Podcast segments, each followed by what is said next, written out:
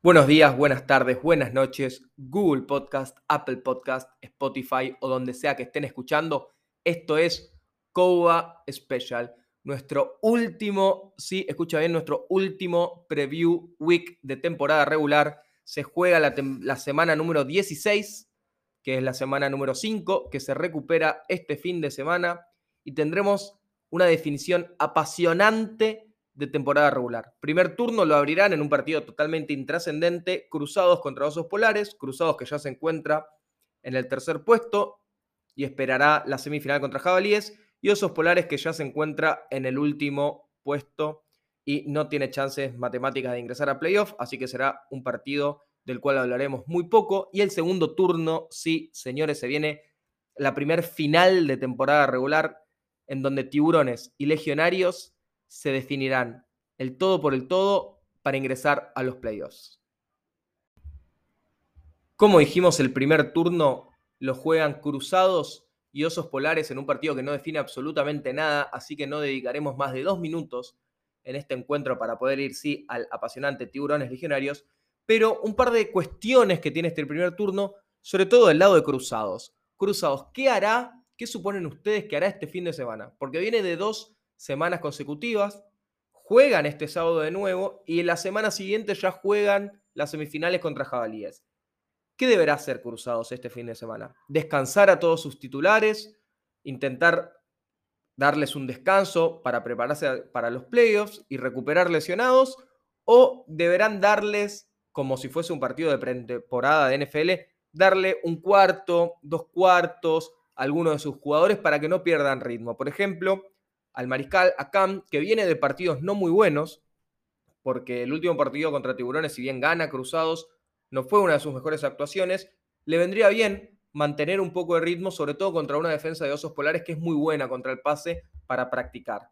O deberán ya darle todo el partido a Tomás Caironi para que tenga su momento, tenga su tiempo de desarrollarse como mariscal, así como hizo, por ejemplo, Corsarios con Diego Manjón el fin de semana pasado, y darle ese lugar para que crezca un poco por cualquier cosa que se necesite que él esté al mando de la ofensiva. Y lo mismo también yo creo que Cruzados algo que debería hacer contra Osos Polares, justamente contra la defensa de Osos Polares, es mejorar su juego terrestre. Así como por ejemplo Jabalíes la semana pasada contra Corsarios se dedicó a tirar muchos pases y correr poco para ir, imagino yo, puliendo esa faceta del juego ofensivo de cara a los playoffs, Cruzados debería ser a la inversa. Cruzados que viene muy bien en el juego aéreo, podría dedicarse enteramente a este partido contra la defensa de Osos, que no defiende muy bien la corrida, dedicarse a correr, a mejorar su línea ofensiva de cara a la corrida, a que los corredores agarren ritmo y sobre todo que agarren confianza de cara a los playoffs. Y Osos Polares, bueno, deberá, imagino que probar jugadores, ver qué, con qué cuentan para el año que viene y ya estar pensando, pensando en todo el off-season y ver si algunos jugadores, sobre todo algunos rookies o jugadores de segundo año, pueden desplegar un poco más su juego y mostrarse un poco siendo un poco ya más libres de que no los ata el resultado. En fin, un partido que no define nada, pero que le servirá creo que a ambos equipos de cara a lo que se les viene a cada uno de ellos.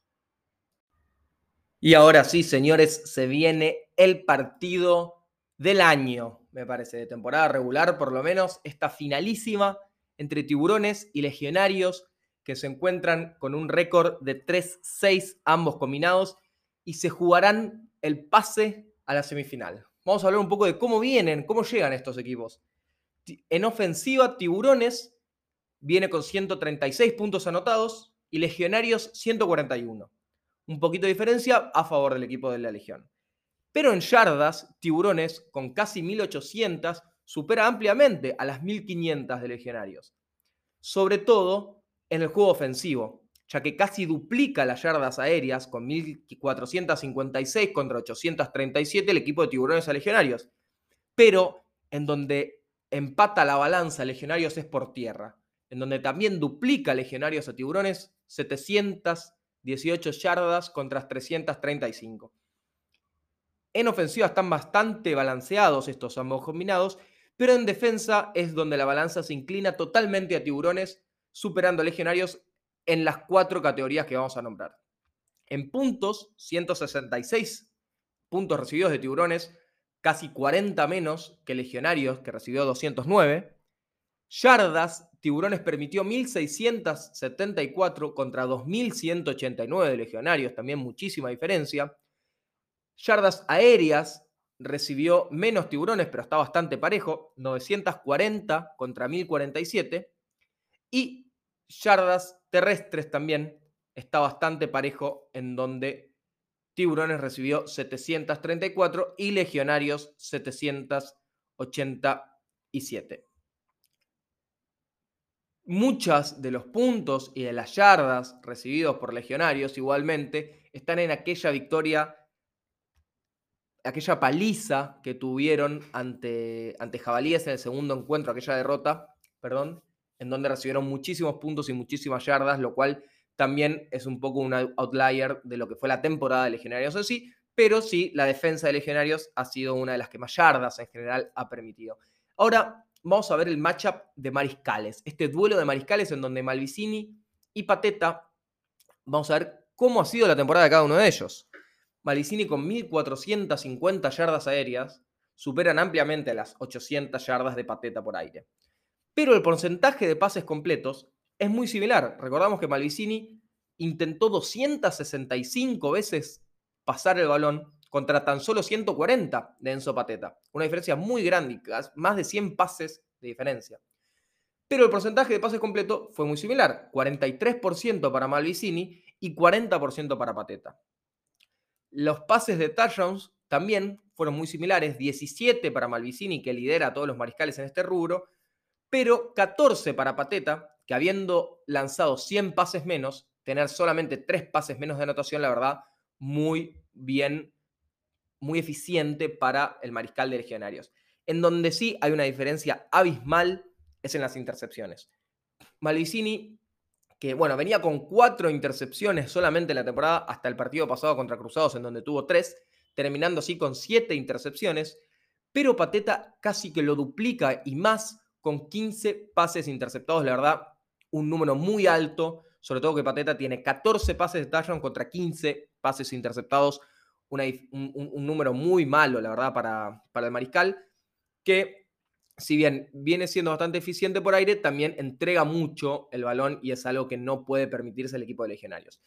Y en touchdowns terrestres, sí supera Pateta a Malvicini 3 a 1, en donde ambos mariscales igualmente tienen un número bastante bajo para lo que se podría pensar, sobre todo ellos siendo mariscales más corredores, aunque Malvicini de aquella primera temporada que tuvo de rookie en 2019, en donde era un mariscal más corredor, ha migrado mucho y el equipo hoy en general de Tiburones juega mucho más por aire, una ofensiva que es casi 70-30 a favor de los pases contra las corridas, contra un equipo de legionarios que es un 60-40 a favor de las corridas por sobre los pases.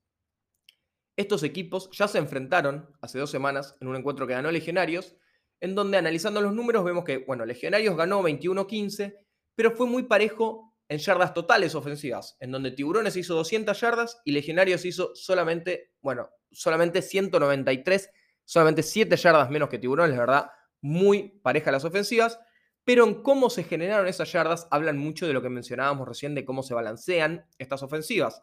Tiburones tuvo 190 yardas por aire y 10 por tierra, contra Legionarios que tuvo 125 por aire y 70 por tierra. Mucho más balanceada y pareja la ofensiva de Legionarios que la ofensiva de Tiburones. Y en faltas, en yardas de falta también fue muy parejo porque ambos tuvieron muchas faltas. Legionarios tuvo 8 faltas para 70 yardas y escuchen bien, Tiburones 10 faltas para más de 100 yardas, 110 yardas, la verdad. Vemos que Tiburones podría haber ganado este encuentro tranquilamente, pero bueno, muchas de las faltas generadas y el poco juego terrestre han afectado a que Tiburones no haya podido ganar tanto el encuentro. Y haciendo un análisis y un cierre final, mi predicción, vamos a ir analizando unidad por unidad de estos equipos. Yo creo que en Mariscal la balanza está a favor de Tiburones. Malvicini hoy es un Mariscal mucho más completo y mejor que Enzo Pateta, que está en su primer año como Mariscal. En receptores también el check va para tiburones, en donde el cuerpo de receptores de tiburones es de los mejores de la liga, contra un cuerpo de receptores de legionarios que cuenta con muchos novatos y una muy buena proyección, pero que en el presente, en la actualidad, supera ampliamente el equipo de Tiburones. Lo mismo con Tayen. Dworkin hoy es uno del, me parece, el top 2 de Tayens de toda la liga, junto a Gabriel Roldán, el Tayen de Corsarios, contra legionarios que tenían una muy buena proyección en Fermín Merlo, pero su lesión y, la falta de juego, sobre todo en ofensiva, han hecho que no se haya lucido tanto pero tiene el upside, el potencial de ser también un tie top 3, pero de actualidad Guido Dworkin es uno de los mejores tie de la liga.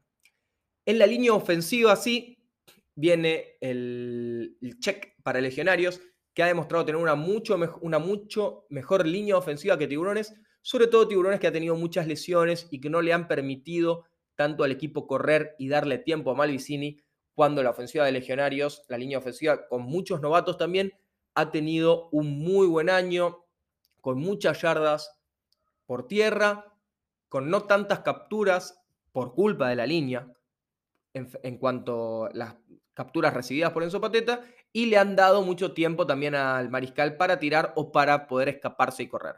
Línea defensiva, también creo que está a favor del equipo de legionarios. Es una, una defensa, una línea defensiva que ha puesto mucha más presión a los equipos rivales que la, que la misma de Tiburones. Y en los lanebackers, que también está muy parejo, me parece que está un poco a favor de Legionarios, teniendo el check, se lo damos al equipo de Legión. Venimos con 3 y 3. Mariscal, receptor y Tayén para Tiburones, línea ofensiva, línea defensiva y lanebackers para Legionarios. Y desempata finalmente la secundaria, en donde me parece que es hoy por hoy mucho, mucho mejor la secundaria de Tiburones.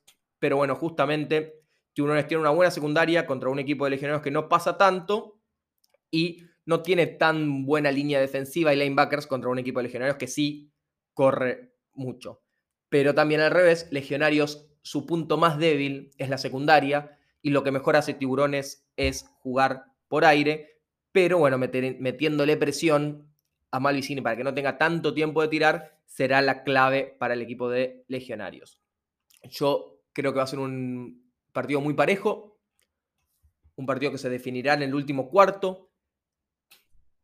Y si bien Legionarios creo que llega mejor al partido, Tiburones me parece que tiene mejores armas, un poco más de experiencia para estos momentos y que va a terminar ganando el partido Tiburones solamente y únicamente porque tiene mayor calidad de jugadores en ofensiva. Y ahí es donde creo que se va a dar la principal diferencia. Va a ser un partido trabado, un partido con muchos turnovers, dos o tres por lado, de legionarios con muchas intercepciones, de tiburones también intercepciones o fumbles, pero para tiburones me parece que la clave, clave, clave va a estar en esas tan solo 11 yardas que tuvieron por tierra contra legionarios. Si superan y mejoran ese número y tienen por lo menos 50 yardas terrestres, ya sea con Malicini o con Bazán, y eso hace que la defensa de Legionarios se retraiga más aún y no despliegue safeties para cubrir el pase, y ahí se le abrirá el juego a Román Gribar y a Cardone para que den el golpe final y termine ganando Tiburones. Del lado de Legionarios, la clave estará en que Inti, Sellares, el corredor, domine el juego por tierra y en que Pateta tenga pocos turnovers. En donde tenga Pateta más pases de talla, aunque intercepciones, será la clave también para que Legionarios gane. Así que esperamos un partido muy parejo. Yo creo que será un resultado muy similar, un 21-14, pero a favor de Tiburones, quien estará la semana siguiente ingresando a postemporada.